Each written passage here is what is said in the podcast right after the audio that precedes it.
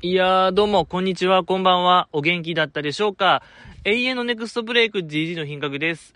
いやいやいやいやいやいやいやいやいやいや。まあ、前回ね、こういただいたお便りを、僕はもう全部紹介する紹介するみたいな、もう強い意気込みのもと始まりましたけども、最後あのざまでしたね。はい、もう急な終わり。突然の終了。もう やっぱ、ああなりましたよ。うん、まあ、ツイッターにも書いたんですけども、音声ファイルがもう消えちゃいましてね。ええー、うん。やっぱり、このお便り読む回って、こう、スマホの画面見て、お便りを読んで、で、基本この、電話してる風に、こう、スマホを移動するんですけども。やっぱね、この動きを何回もやるわけですよね、お便り会。で、お酒も飲んでるから、もう手元がもうおぼつかなくなって、スルーン落ちて、地面直撃再起動、お上がり。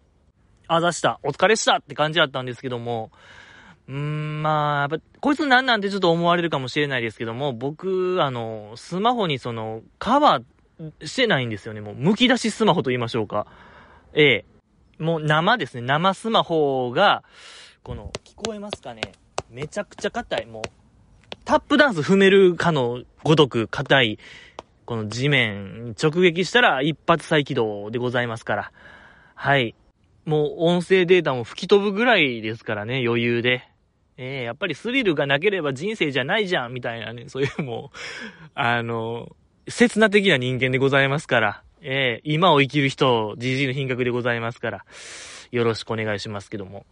いや、それがもう多いんですよね、このパターン。実は。何回もやってるんですよ。スマホ落として音声データ飛ぶみたいな。で、再起動の画面なるみたいなね。で、この再起動の画面あるじゃないですか。あの、ゲージみたいなのが溜まっていくんですよ。再起動完了みたいなあのゲージね。で、お酒も飲んでこう高ぶってるから、入り込むというか僕もあれに。なあ、もう、帰ってきて、もう、これもなんでやねん なんでやねんでも、っていう感じになっちゃうんですよ。やっぱ、感情が、感情めちゃくちゃな三文芝居でございましたね。いや、ほんと、こういうことですよ。素人が演技をすると、こうなりました。はい。音声データ飛んだ時のなんでやねんでございましたね、今のは。ってことで、今週の乃木坂工事の話をしましょうよ。今週は、目指せ大女優、乃木ゼミ賞でございましたけども。はい。やっぱね、これからいろんな女優の仕事も来るであろう乃木坂ちゃんに、いろんなお題のテーマを振って演技、即興芝居をしてもらうやないかっていう企画でございましたけども。いや、良かったですね。やっぱ、面白かった。今週面白かったですね。いや、なんかこれを言ったら、前回思んなかったみたいな。そんなことないですよ。富士山登山も面白かったし、今週も面白かったっていう、ほんと、誤解なきをお願いしますけども、まずはワンフレーズ選手権やってましたね。まあなんか設定を説明されて、とある一言を言うみたいな。まあごめんねでございましたけども、いろんなごめんねにまつわるシチュエーションで演技してましたけども、やっぱり田村真由ちゃんが、やっぱ器用すぎますね、あの子は。素晴らしかった、あの、幼馴染の異性から告白されて断る時のごめんね。あれめちゃくちゃ良くなかったですか？なかなか複雑な設定やのに、結構たやすくこなしてる田村真由ちゃんやっぱすごいですね。あの、んやごめんね、みたいな。あの、んやーが良かった。やっぱあっこに全ての行間が詰まってましたよ。全ての感情を込められた、んやーごめんねっていう、あれ良かったんですよ。いや、本当にもう、田村真由ちゃん、ああいう経験したんかなっていうぐらいのなんか説得力をも感じさせるリアルさと言いましょうか。もう勘ぐられてもしょうがないですよ、あれは。ええー、凄すぎるんで、田村真由ちゃん。ああいう経験したんでしょうね。おそらく。もう、うん、じゃないとできない。いやもう決めつけの精神でいきますよ。じじいは本当にもう、思い込み人間でございますから。もうすべて決めつけ決めつけで。ええー、そうに違いない。断定で、断定口調で言っていきますけども。ええー、まあだから、何ですか？田村真由ちゃん、セーラームーンやってましたけどね。舞台セーラームーンやってましたけども、やってたんでしょ？おそらく彼女昔。セーラームーンやった時期があったからもうあれできたんでしょうね。もう絶対そうよ。そうそう。断定します。彼女はやってました。セーラームーンやった時期が、まあ、少なからずあったから、あの舞台がこなせたんやと僕は、え断言いたします。彼女はセーラームーンです。ということで。あとは、うーん、梅ピオのやつ良かったですね。共になかなか結婚できなかった親友が結婚すると聞いた時のおめでとう。いやいやいや、ちょっと神し、ちょっと僕らにも、え、これは僕らにもなんかね、なんかわかる気持ちですよね。僕らにもあったでしょ、そういう場面、シーンが。やっぱりこう、ダンゴムシ人間でございますから、まあ、何ですか？ダンゴムシ人間っていうのは、あれですね、まあそういう日陰者とか、まあ社会のつまはじきとか、うん、劣等生みたいな、負け犬とか、まあ、弱者とか、弱者、陰キャ弱者と言いましょうか。そうですね、陰キャ弱者が分かりやすいかもしれないですね。このポッドキャストでよく言う、ダンゴムシ人間は。に、まあなんか誇りを持ってる人らを僕は、あ、ダンゴムシ人間と呼んでいるんですけども、甘んじで受け入れてるというか、その状況を。ええ誇りを持って甘んじで生きていってるのを、僕はダンゴムシ人間と言ってるんですけども、弱者、何でしたっけ？弱者、いやもう何でしたっけ？弱虫弱者みたいな、もうちょっと終わってますね、僕の頭。さっき言ったことをあ忘れてますけども。で、何でしたっけ？まあ、その、梅ピオのあのシーンがダブルと、ね、共になかなか結婚できなかった親友が結婚した時、だそういうシーンって、僕にもありまして、やっぱ小松さんなんですよね。このポッドキャストの発起人。えー、一緒にやってましたね。2年間。およそ2年間一緒にやってました。小松さん。AKB 時代からの本当アイドルオタクで、えー、アイドル、うん、AKB 劇場の過激派と言われた彼。えー、過激派オタク。劇場型過激派オタクですね、彼はだから。分類するならば。そんな彼、あ、ピンチ系のね、語源でもある小松さんでございますけども、えー、まあ、ピンチ系の語源である話はまた今度しますけども、さすがにちょっとやりすぎかなと思うんで、えー、小松さんがピンチ系はもうたびたび言ってるので、過去回をどこか遡っていただけたらなと思いますけども、いや、まだ梅ビオの話ですよ。梅ビオのあの、ね、あのシーンがダブルって話でございますけども、その、やっぱり小松さんとこのポッドキャストをやるにあたって、やっぱり乃木坂が好き。例えば、さっき言ったダンゴムシ人間という共通してるもので共鳴し合ってた関係あったんですよ、小松さんと僕は。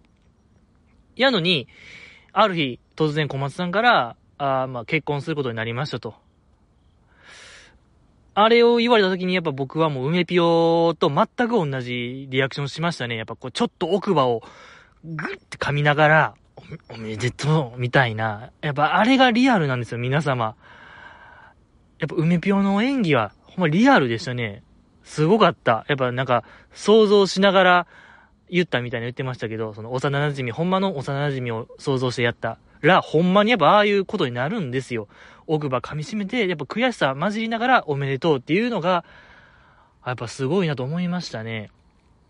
ちなみに僕は、その小松さんから言われた時に、ほんまにも奥歯噛み締めて、2、3本取れましたもんね、奥歯。ええもうポロポロポロポロって。とんでもない顎の力やと思いますね。あの、だって歯が2、3本折れるぐらいですから、ワニとかカバぐらいの顎の力いってたんちゃうかなと思いますね。さすがにあの時僕は。やっぱ悔しさ、プラス、やっぱ、こいつみたいな。裏切り者みたいな、憎しみもこもってのやっぱパワーでございますから、やっぱ、憎しみのパワー強いって言うからね、スターウォーズでも言ってましたもん、そういうこと。うん、やっぱその力は偉大や、みたいな、あいつが言うてましたもんね、あいつ。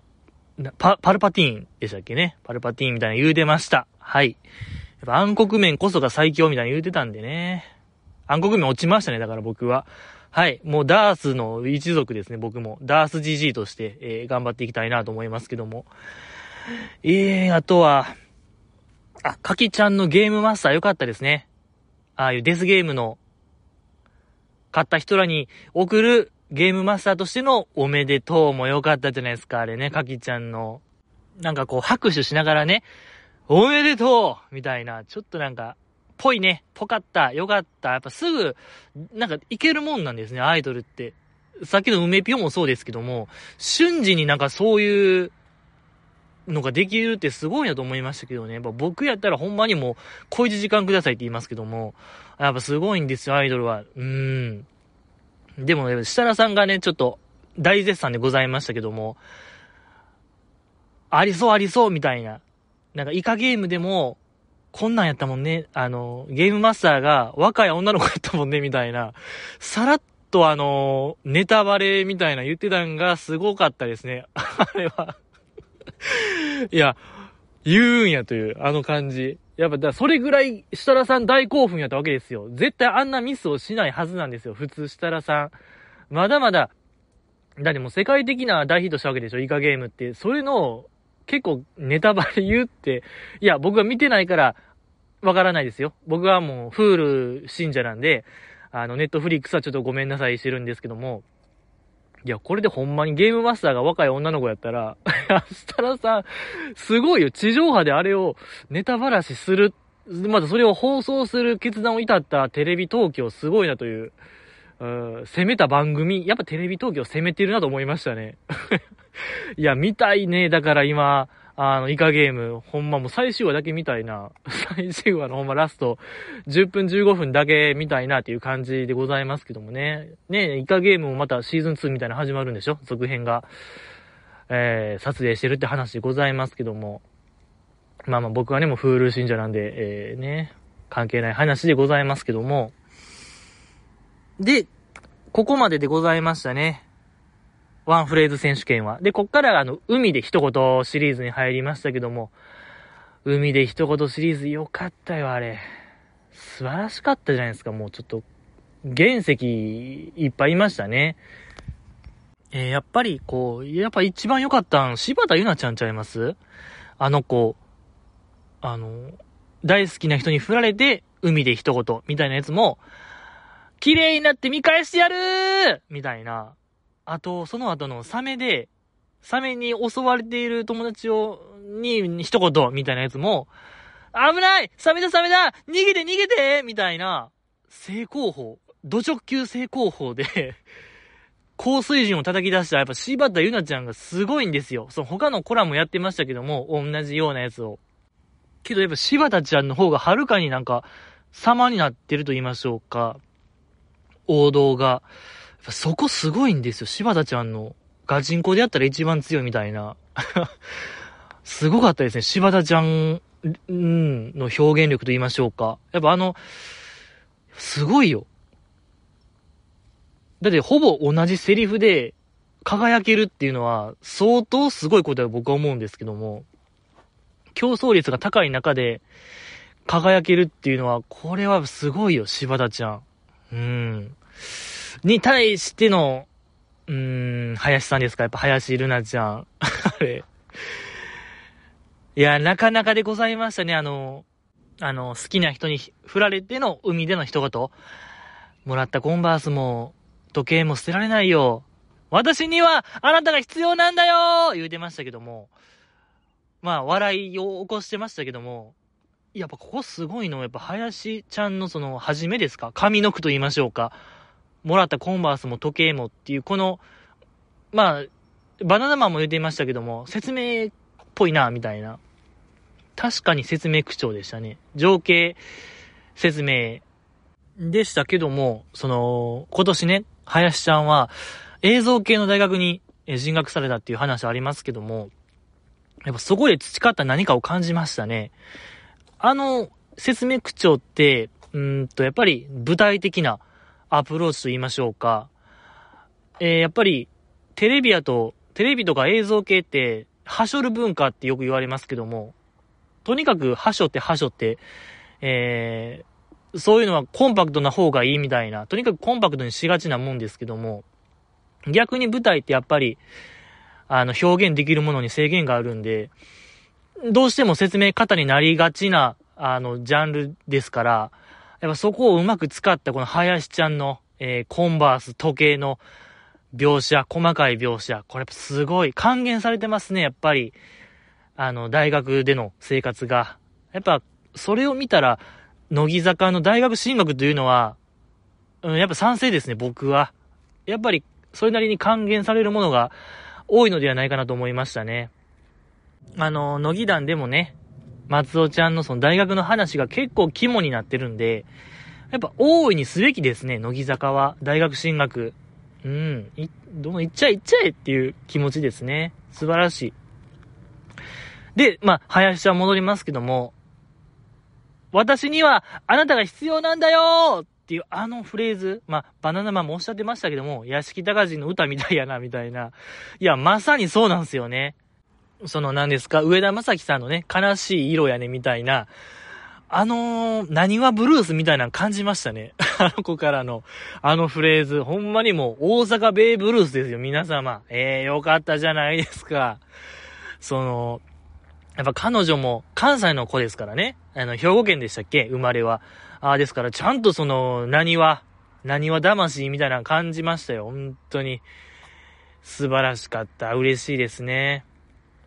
あとやっぱりちょっと気づいたんが、林さんがちょっと今っぽくないんですよね。すべてにおいて。昭和っぽいと言いましょうか。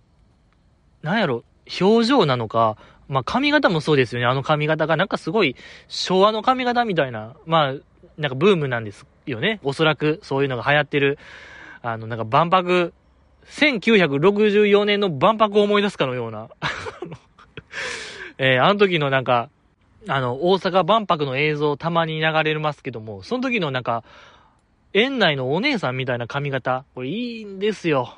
いいんですよ。えー、とかね、うーん、服装、ちょ、これなんかディスってる感出てますね。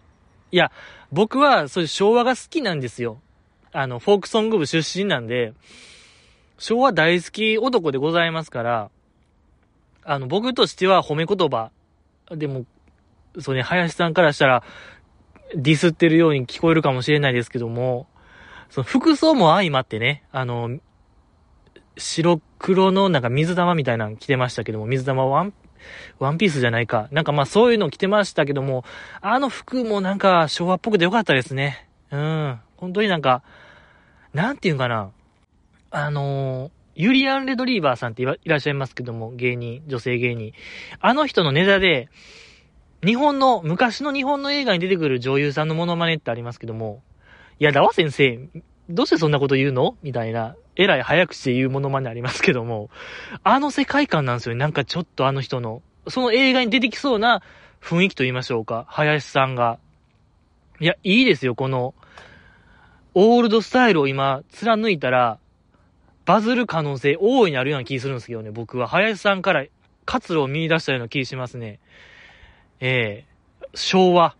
昭和を突き進んでほしいですね。昭和40年代あたりを、えー、突き進んでほしいなと思いますね。4、50、昭和4、5、40年ですね。昭和40年あたりを。えー、もうギャーンと言ってほしい。貫いていてほしい。もうほんま打倒令和みたいな。打倒令和をかけて活動いってしていってほしいですね。うん。もう、なんやろ。TikTok とかも、一切今のダンス踊らずに、ほんま昔の G、GS サウンドに乗っけて、あの、ダンスするみたいなね。昔のダンス、あの、ツイストみたいなしたらいいんちゃいます？ツイスト。もうほぼ芸人のタイガさんみたいになってますけども、芸人のタイガさんみたいな、お前誰だよに乗っけて、あるあるネタみたいなのも言ってほしいなと思いますけどね。僕には林さんも絶対活路見出しましたね。いやもう、キツネダンス超えるんちゃいますかね。うん、300万回、夢の300万回再生。まあまあまあ、これはやっぱ、1、2年の足掛けがあるんでね。そうよ、やっぱり、その大阪万博に向けての活動なんで、よろしくお願いしますけども。何の話でしたっけ？林ちゃんが可愛かったって話なんですよ。あ、あとは、あれね、海で溺れ、あのー、サメを発見した時の一言も良かったじゃないですか、あれ。命の危機みたいな。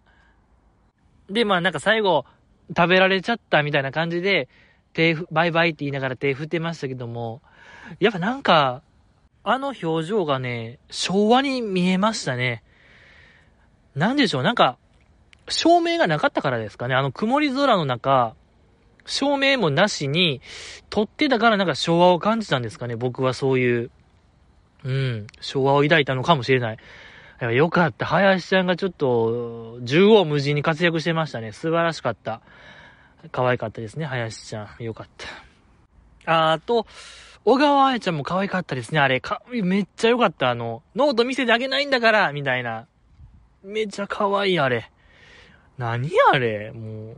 いや、スタジオも、可愛いいってなってましたけど、もう、可愛いいの感情がフルマックスになってましたよ、もうメンバーが、ひな壇メンバーが。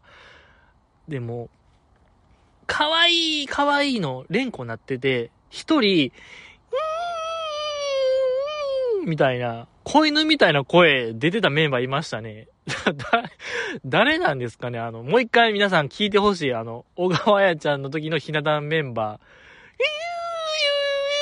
みたいな、子犬子犬の声、子犬乱入してましたから、あれめちゃくちゃ笑いましたね。よかった。そんな、そんな可愛かったかっていうぐらい、いやもうかわ、もう僕もなりましたね。僕も、っていう子犬みたいな声出ましたね。いやー、子犬も出ちゃうんですよ、小川彩ちゃんのあのね、なんかあの、純真無垢なやつ見ると、ほらもう人間は犬になるんですよ。子犬になるんですよ。うん、よかった。で、やっぱその最年少の可愛さみたいなのが出てましたね、小川彩ちゃんのそのノート見せてあげないんだから、のあの一言は。レンタンがやっぱ思い出しましたもんね、皆様。別の企画で、その何年か前、デートに遅れた時の言い訳演技を即興でやるみたいな場面ありましたけども、そこでレンタンが、じゃーんってやってましたけども、やっぱ、あの時以来ですね、僕が子犬の、あの時の僕子犬の声、みたいな子犬の声出ましたけども、それ以来ぶりでしたね。レンタンぶり。えー、久しぶりに出ましたね、子犬ボイスが。よかった。可愛かったですね。よかった。あとは、あ、池田テレサちゃんもよかったかな。池田テレサちゃんのなんか、関節少ない動き面白いですね。なんか、ちょっとなんか関節が少なかったような気しましたね、あの子。うん、なんかソフビ人形みたいな関節の少なさを感じるあの動きと言いましょうか。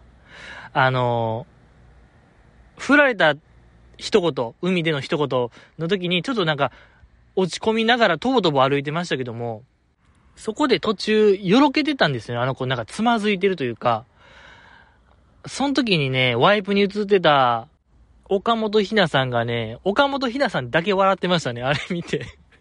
やっぱいいですね。岡本ひなさん、やっぱあっこで笑うっていうのは、これなかなかね、僕的にはいいですね。やっぱそう、結構まだメンバー的には真剣に見てたんですけども、岡本さんだけはこの時点で笑ってたのは、これちょっと、香ばしいですね、やっぱあの子は。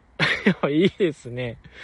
ええーやっぱ見逃さないぞっていうあの姿勢はいいですよ。うん、素晴らしかった。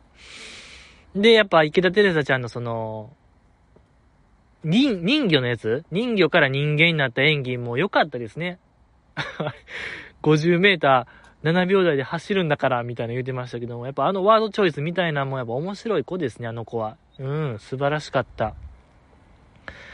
ですし、やっぱりナンバーワンは、いや、これ伊藤リリアちゃんちゃいます？ちょっとあの子の演技がめちゃくちゃ良かったですよね。あの、海に振られ、あの振られた一言海での一言。あの、なんで？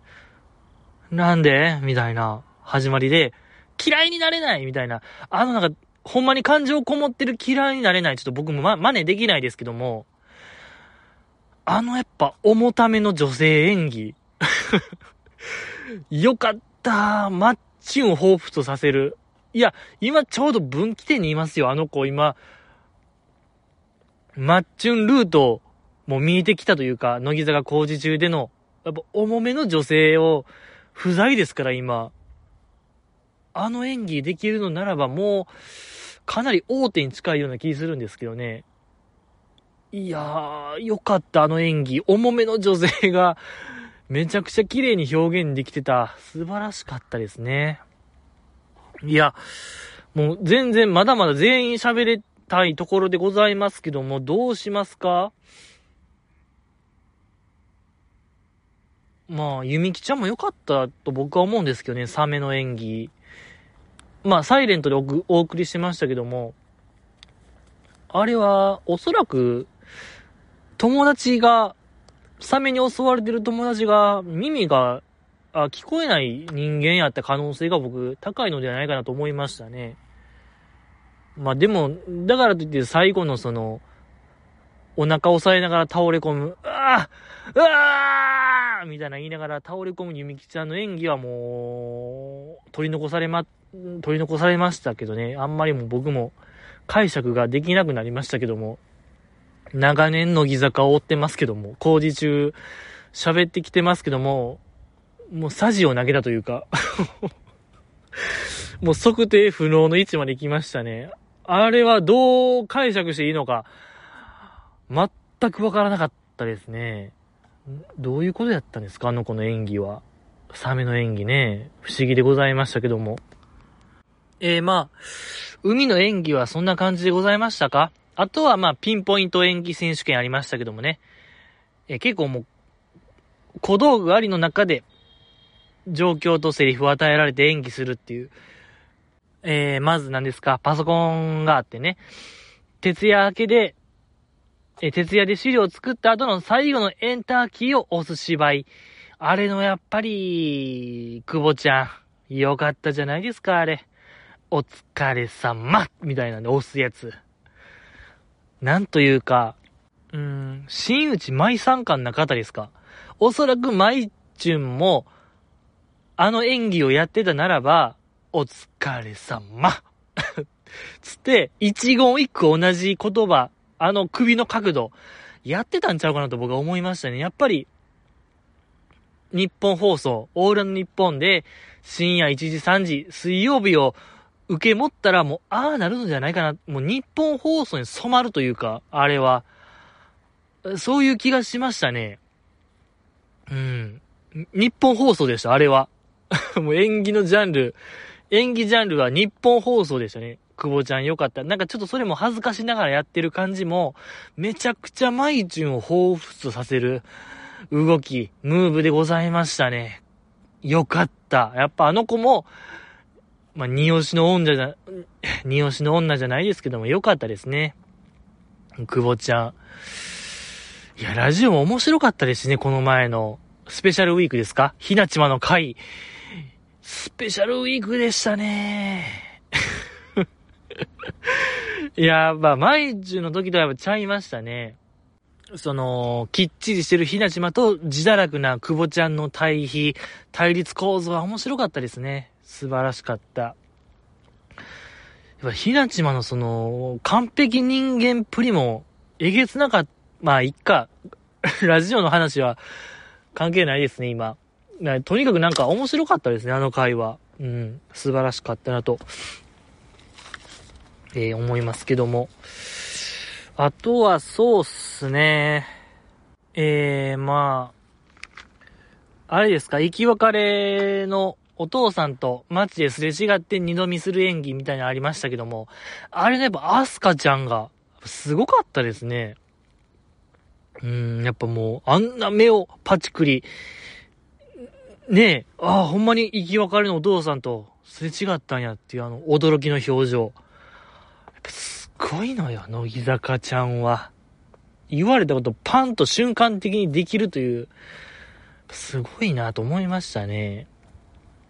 うん。で、余裕の表情のアスカちゃんも良かったですね。やっぱり、アスカちゃん的には強い自分を見したいみたいなんがあるんでしょうね、なんか ええー、それが存分に出てて良かったですね。そうそう、可愛かったですね。素晴らしかった。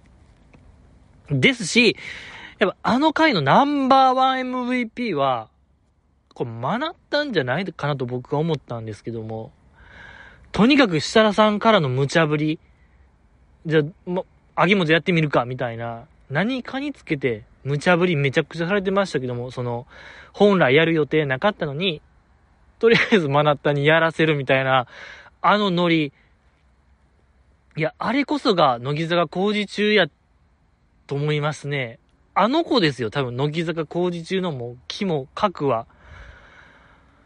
えー、あれを耐えうる人間を作ろうやっていう多分番組ですから、もう、あれ耐えるのはもうマナタンだけですから、やっぱよかった。マナタンが全部一応こなしてましたからね。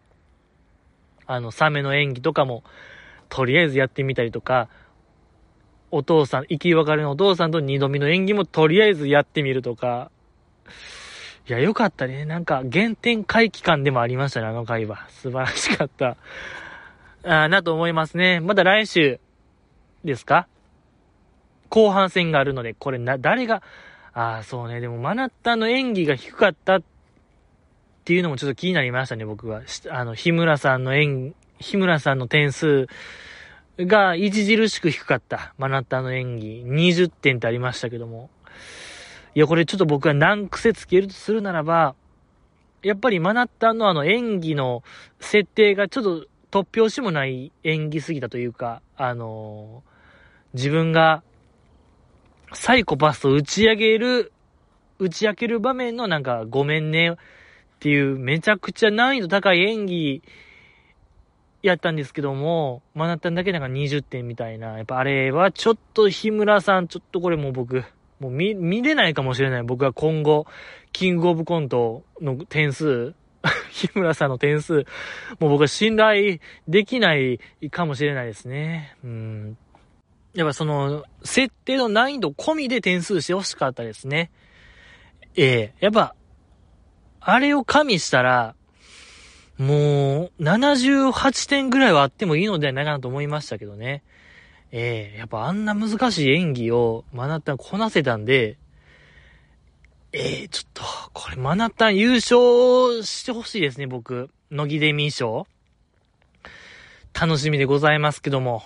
ええー、これ皆さん見ましょう。もうリアタイで。えー、本当にもう被りつきで正座して、夜更かししましょうよ。よろしくお願いしますけども。ってことで、えー、お便りを読んでいきましょうよ。このポッドキャストではですね、えー、君からのお便りを待っておりまして、えー、そうですね。まあ、送る手段としてはもういろいろありますよ。うーん、まあ、例えば、まあ、電書バト。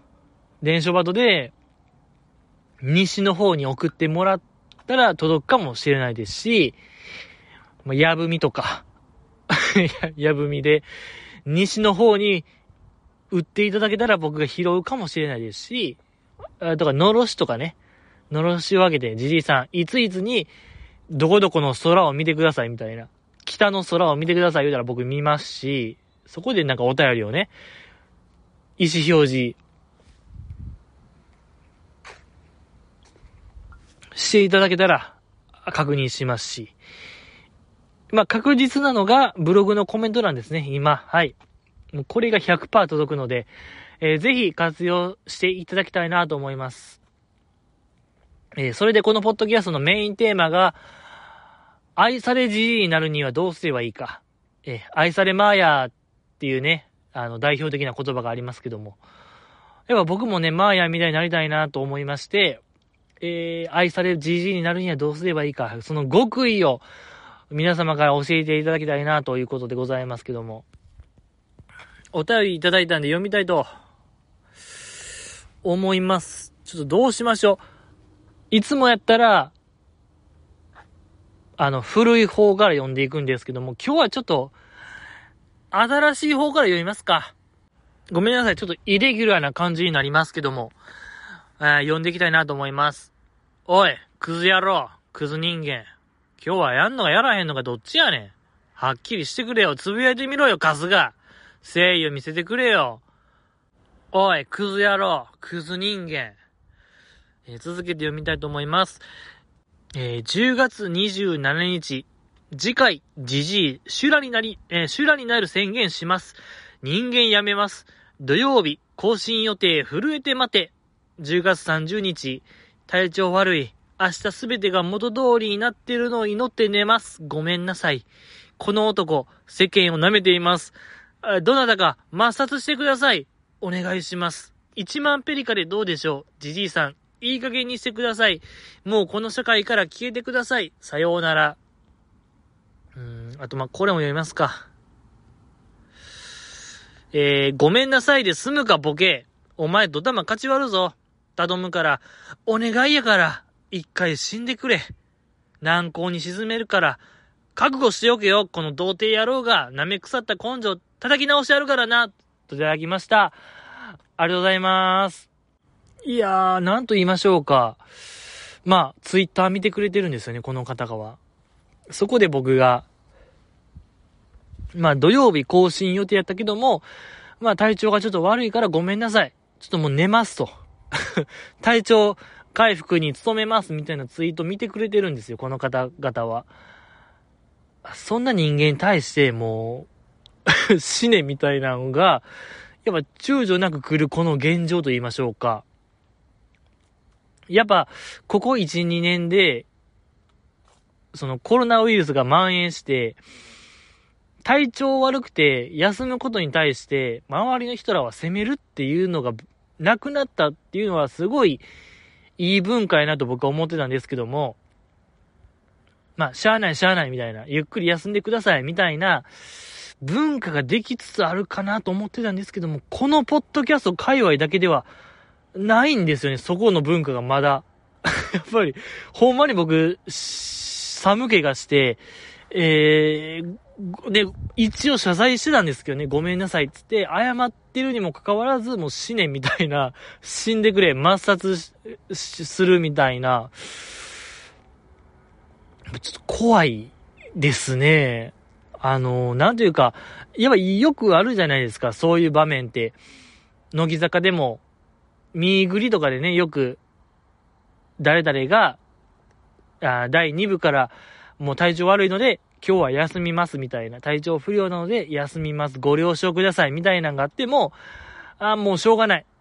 ゆっくり休んでね、みたいなんで溢れてるんですけどね、ツイッターでは。ただやっぱこのポッドキャストやとほんまにもう、この人間は社会を舐め腐ってるみたいな、やっぱそこの温度差と言いましょうか。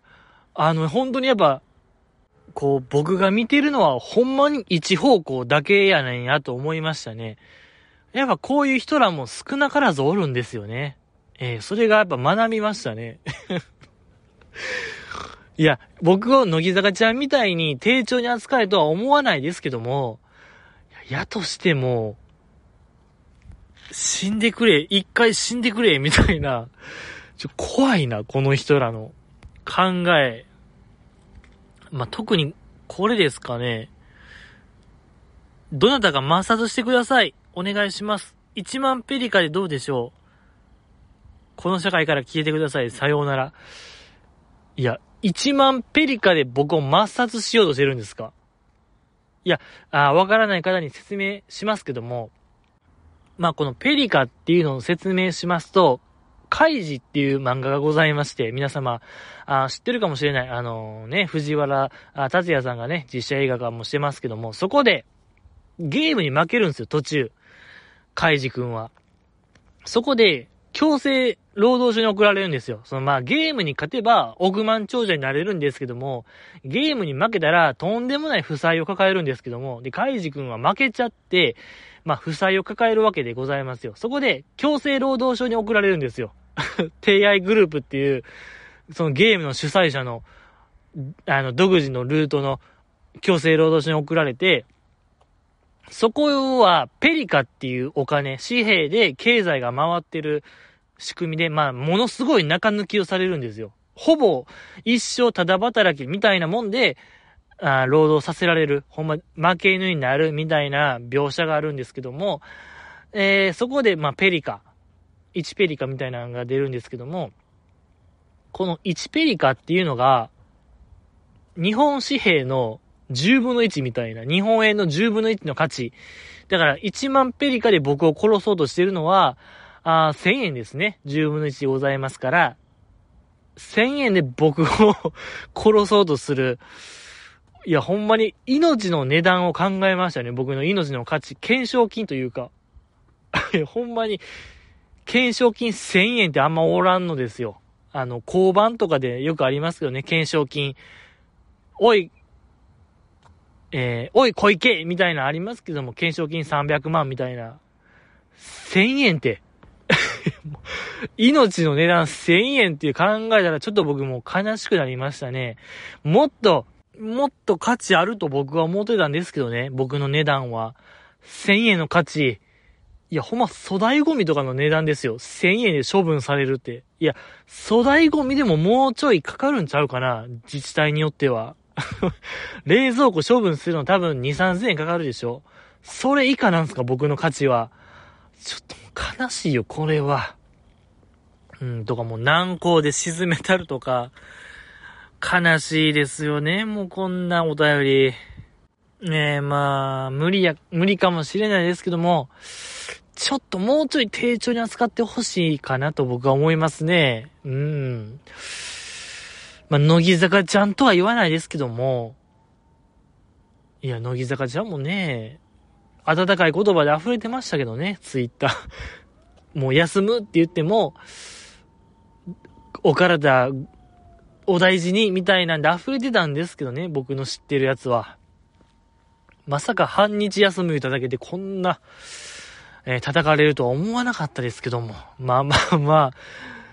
いや、しょうがない。これはもう僕の責任かもしれないですね。うん。ありがとうございました。次、読みたいと思います。ちょ、これもね、最新から読みたい。ほがらかジャンプ、10月28日金曜日、プロスピ生配信特番、クロミンガチ勢、ホームラン2本で無双していました。TPC、シャープ26、東京パソコンクラブですね、TPC。中国、あ、中学、中学、中学、えー、中学時代、バスケ部のなおちゃん、ポジションはゴール下センター、速攻弓木動くなには笑いました。といただきました。ありがとうございます。いや、このプロスピですよ、皆様。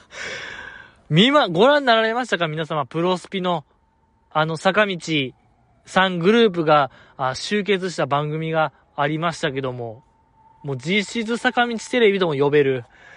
いや、もう今年ないかもしれないですよ。もうあれ見たら、あの、NHK でほぼ毎年やってた坂道テレビ、うん、ないぐらいちょっと充実してましたね、あの回が。確かにこう、クロミンが、プロスピのね、もう、ヘビーユーザーっていうのをたびたび言ってましたけども、ほんまにもう、大活躍でございましたね。大車輪の活躍と言いましょうか。八面六臂の活躍とはあのことでしたね、クロミンが。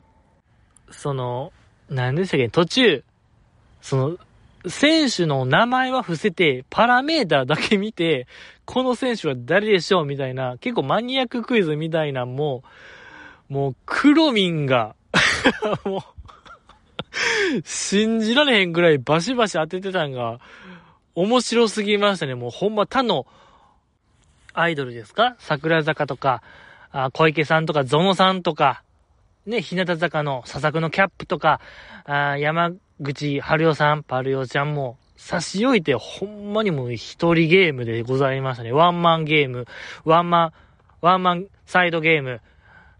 ちょっと、出ない、言葉が出ないですけども、独壇場でございましたね。本当に面白かったし、やっぱね、日向坂が良かったかなと僕は思いましたね。一番。まあ、クロミンが良かったですけども、総合的に見て、なんか、坂道グループとしてはやっぱ日向坂が抜きに出てたような気しますね。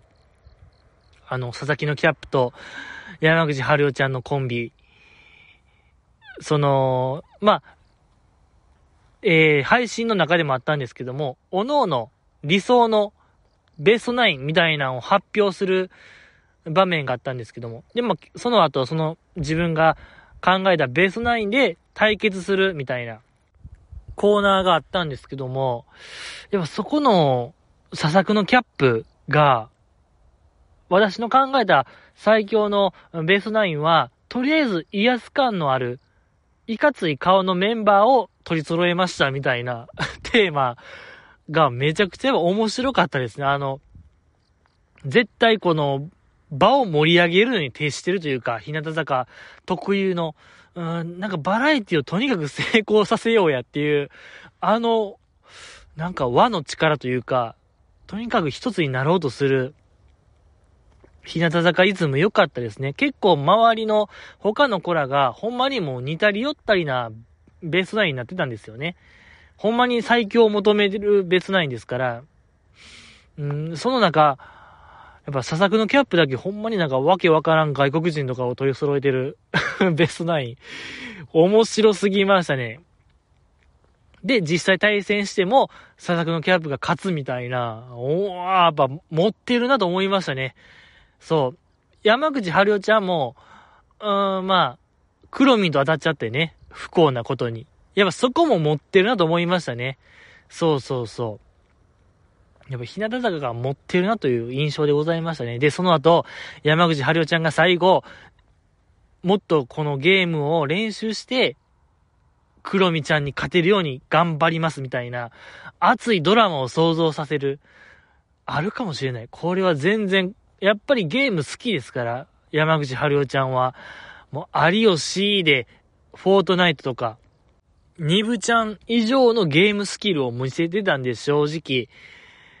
まあ、半年ぐらい練習したらもう、クロミンともいい勝負するのではないかなと。ほんまにだから4月、3月4月とかの、えー、何？もう野球のシーズン開幕ぐらいでまだ勝負してほしいなと思いましたね。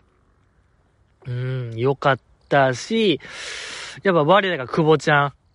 オールナイトでね、毎週やっぱ野球の話をしてる彼女でございますから、自称 NPB の女子広報部を名乗ってるぐらいですからね、日本プロ野球機構の、背負ってるわけでございますから、やっぱあの あの配信も大活躍するんかなと思ったら、やっぱ、プロスピと、やっぱプロ野球というのは似て非なるものやなと、そう思いましたね。えー、あまり、こう、活躍の出しろがなかったもまた彼女らしいというか、あんだけ、まあ、とにかく楽天が好きなんやなっっていうのはよくわかりましたね。その、理想のベースナイン発表でも、えー、全員、楽天の選手で固めるという、あの、謎すぎるムーブと言いましょうか みんなこう、セパ関係なく最強のチーム作ってたのにもかかわらず、やっぱ久保ちゃんだけが オール、オールゴールデンイーグルスっていうほんまにもう、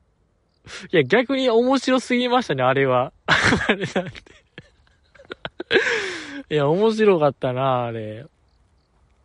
えー、やっぱり面白かった。久保、まあ、やっぱなんか二押しの女感ありましたね。日本放送感がある動きでまた、それはそれで面白かったですね。乃木坂も。で、えー、桜坂も良かったですね。小池さんですか？阪神タイガース大好き。久保ちゃんと勝負してましたけど、あのー、しっかりなんか、悔しがってるのが可愛かったですね。えー、ちょっと打たれたらもうイラついてる感じというか こう熱中、熱心に取り組んでたのが良かったですね。小池ちゃん可愛かったし、やっぱゾノさんもね、理想のベースナイン発表の時に、まあ、お父さんが考えてくれたって言ってましたけども、あの、ベースナインを見て、あの配信の中におったビップさんっていう方、まあ、プロスピンの中日本一みたいな方が、うなってましたから、ああ、これはもうすごいみたいな、あベースナインしてたのも良かったですしね。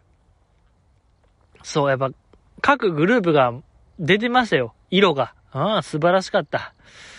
ですしね、オーレの日本やと、来週からそのプロスピを受けて、えー、交流戦ってことで、菅井キャップがやってくる。で、まあ、おそらく再来週はまた別の、日向坂の誰かがやってくるみたいな、これはまた楽しい、えー、またスペシャルウィークがやってくるみたいな感じですね。ええ、これ素晴らしい取り組みやなと思いましたね。で、その プロスピのね、あの、公式大会が、ほぼ、クロミちゃんが独占するっていう、あの、最後面白かったですね、お知らせ。そうそう、あの、坂道メンバーが遊びにやってくる、みたいな、告知、緊急告知ありましたけども、日程がもうほぼ、クロミちゃん。6、えー、なんか6、6日あるんですか？有観客で見れるイベント。6日のうち4日クロミちゃんっていうね、ほぼクロミちゃん。あとまあ、向井さんとね、柴田ちゃんで、えー、固めてくるあたり面白い。えー、面白いよ。もう、やりたいよ、僕もプロスピ。ねあのなんかレジェンド選手というか、OB もいっぱい出てくるんでしょ？いや、だから僕も使いたいよ。うーん、なんか、初芝選手とかおる？千葉の、千葉ロッテの初芝選手、うん、メガネのね、古田選手がおるかな？古田敦也選手。メガネで固めたいですね。僕はメガネがダメで。ええ。あのー、昔、えー、っとね、日ハムにおった助っ人外国人、メガネかけてる人いませんでしたっけ？黒人の方。あの方も使、おるかな？プロスピエースにね。亀山さんとかおる？阪神タイガースのメガネの方ね。やっぱメガネの選手で僕、ちょベストナイン固めたいなと思いましたね。配信見てて。ええ。やっぱり。うそんな感じでございますかね。夢のナイン組み、組みたいなと思いました。ありがとうございました。あの、ベースナイン見てて思いましたけど、あんま、なんかレジェンド選手いなかったですね。あの千葉ロッテのを里崎さんぐらいで、まあ、あと檜山さんとかいましたけど、やっぱほぼほぼなんか現役選手で固めてるのが、あ、そんな感じなんやなと思いましたね。そうそう。クロミンが、王選手を最近当てた言うてましたけども、なんかあんま、そのベストナインには入ってなかったですね。うん、ありがとうございました。あのー、まだまだ読みたいところでございますけども、今日は以上でございます。えー、やっぱツイッターにも書いたんですけども、ごめんなさい。もう体調が、えー、激悪ですね。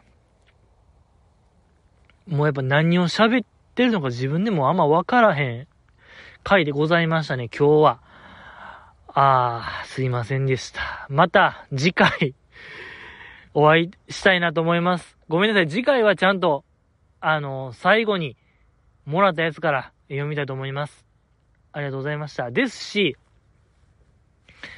確約はできないですけども、ちょ、11月は、お便り強化月間設けましょうよ。設けたいと思います。本当にもう、えだから、11月からは、今日のような乃木坂工事中とお便り、プラス、がっつりお便り会1時間みたいなんを設けたい。だから週にですね、週に配信を目標にしたい。やっぱり溜まりすぎてるんですよ、お便りが。もう処理しきれないので、もう固めて、11月はもうガンガンお便りを読んでいきたい。え、もう勝負です。君と僕とのほんとチキンレースと言いましょうか、根性試しでございますね。ええ。僕がお便りを読み切るのか、君がお便りを送り続けるのか。ええこれはちょっともう、見どころでございますけども。令和の矛立ですね、これは。俗に言う。まあ、どっちが勝つのか、楽しみでございますけども。本日は以上でございますか？はい。ありがとうございました。